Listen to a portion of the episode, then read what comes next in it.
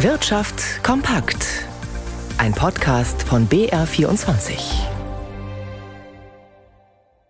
Im Studio Leonie Tim. Fast jeder Bankkunde kennt die Situation. Man will Geld abheben und die Lieblingsfiliale ist geschlossen. Banken reagieren damit auf das gestiegene Online-Banking und die aktuell hohen Kosten. So auch die Postbank. Denn auch sie will Filialen schließen. Aktuell gibt es bundesweit noch 550 Zweigstellen. In drei Jahren sollen es dann nur noch 300 Filialen sein. Was damit zusammenhängt, auch Stellen werden wohl abgebaut. Zwar will sich die Deutsche Banktochter darum bemühen, Beschäftigte in anderen Funktionen einzusetzen, es gäbe aber auch Stellen, die wegfallen würden. Wie viele, darüber werde aktuell mit den Arbeitnehmervertretern verhandelt. In die USA. Einst galt er als Finanzgenie, Sam Bankman Fried. Er ist groß geworden mit Kryptowährungen, für die er einen eigenen Handelsplatz gegründet hat, FTX. Jetzt wurde Bankman Fried in New York verurteilt wegen Betrugs. Antje Passenheim berichtet. Schockiert wirkt der 31-Jährige, als er mit versteinerter Miene das Urteil der Geschworenen hört.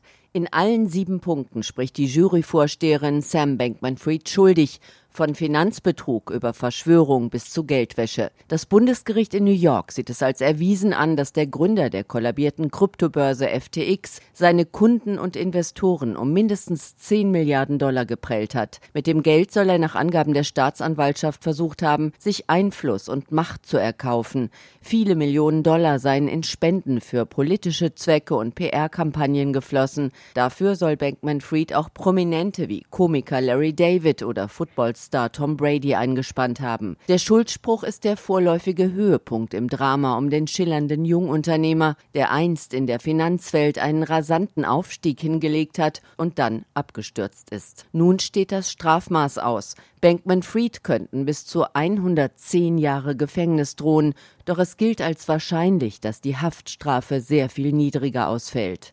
Vor zwei Tagen hat die US-Notenbank entschieden, ihren aktuellen Leitzins nicht weiter zu erhöhen. Nun kommen weitere Konjunkturdaten aus den USA. Der Boom am amerikanischen Arbeitsmarkt schwächt sich ab. Laut dem US-Arbeitsministerium sind im Oktober weniger neue Stellen geschaffen worden als von Analysten erwartet. Dazu Arne Bartram aus dem ARD-Studio Washington. 150.000 neue Jobs kamen im vergangenen Monat außerhalb der Landwirtschaft hinzu, das meldet das US-Arbeitsministerium. Außerdem wurde auch die Zahl der neuen Arbeitsplätze aus dem September nachträglich nochmal nach unten korrigiert. Die getrennt ermittelte Arbeitslosenquote ist leicht gestiegen, von 3,8 Prozent im September auf jetzt 3,9 Prozent. Die US-Notenbank Fed dürfte sich durch die Zahlen in ihrem Kurs bestätigt fühlen.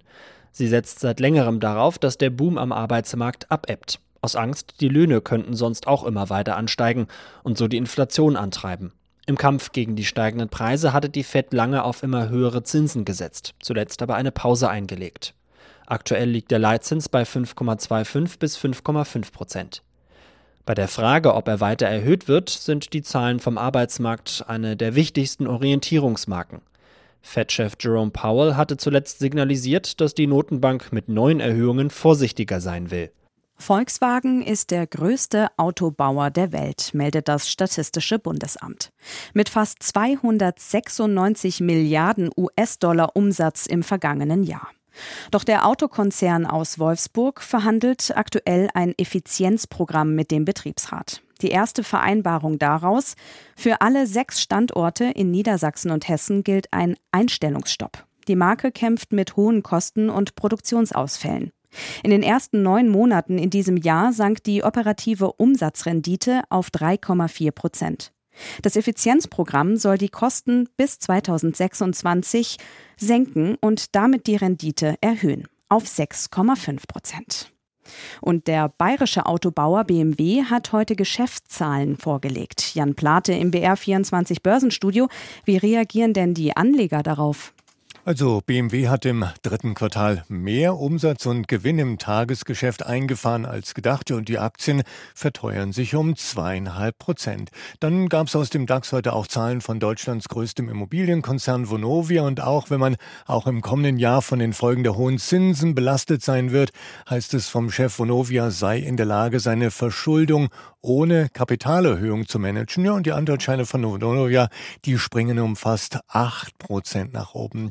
Und der Medizintechnikkonzern Siemens Healthineers aus dem DAX, der denkt einem Insider zufolge über die Zukunft der Diagnostiksparte nach. Die Überlegungen, ob das Geschäft mit Laborstraßen mittelfristig teilbleiben solle, seien noch in einem frühen Stadium, heißt es, aber die Aktien steigen um eineinhalb Prozent.